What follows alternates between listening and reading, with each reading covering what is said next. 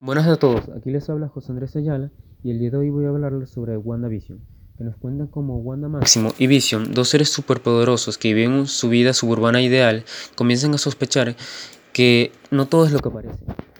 La manera más sencilla para entender la historia de WandaVision es ver las películas de Marvel Studios, en las que cuentan con mayor participación, como lo son Avengers, la Era de Ultron, Capitán América, Civil Wars y Avengers Infinity War.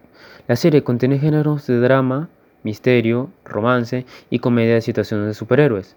Está dirigida por Max Sackman y cuyos protagonistas son Elizabeth Olsen, Paul Bettany, Catherine Hahn, Tyon Paris, Kat Dennings y Randall Park.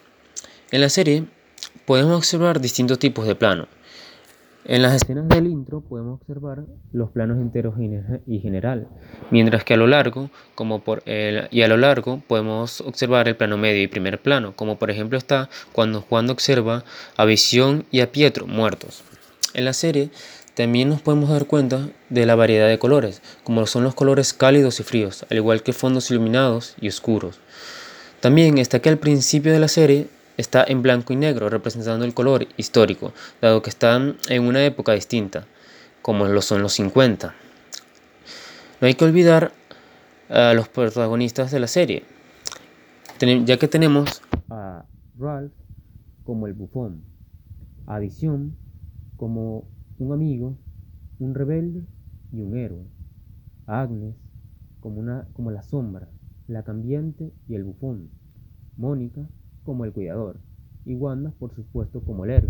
Claro, muchos dirán, ¿cómo puede ser Wanda el héroe cuando ella tenía prisioneros a todos en la serie? Sí, es cierto, pero no, nos no podemos obviar de cómo Wanda se da cuenta de esto y decide hacer lo correcto, a pesar de que esto le costaría a su familia.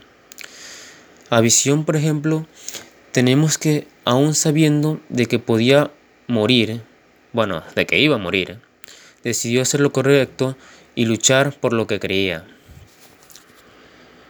También como Mónica, que a pesar de tener un deber mayor, ella eligió hacer lo correcto, obedecer lo que seguía su corazón.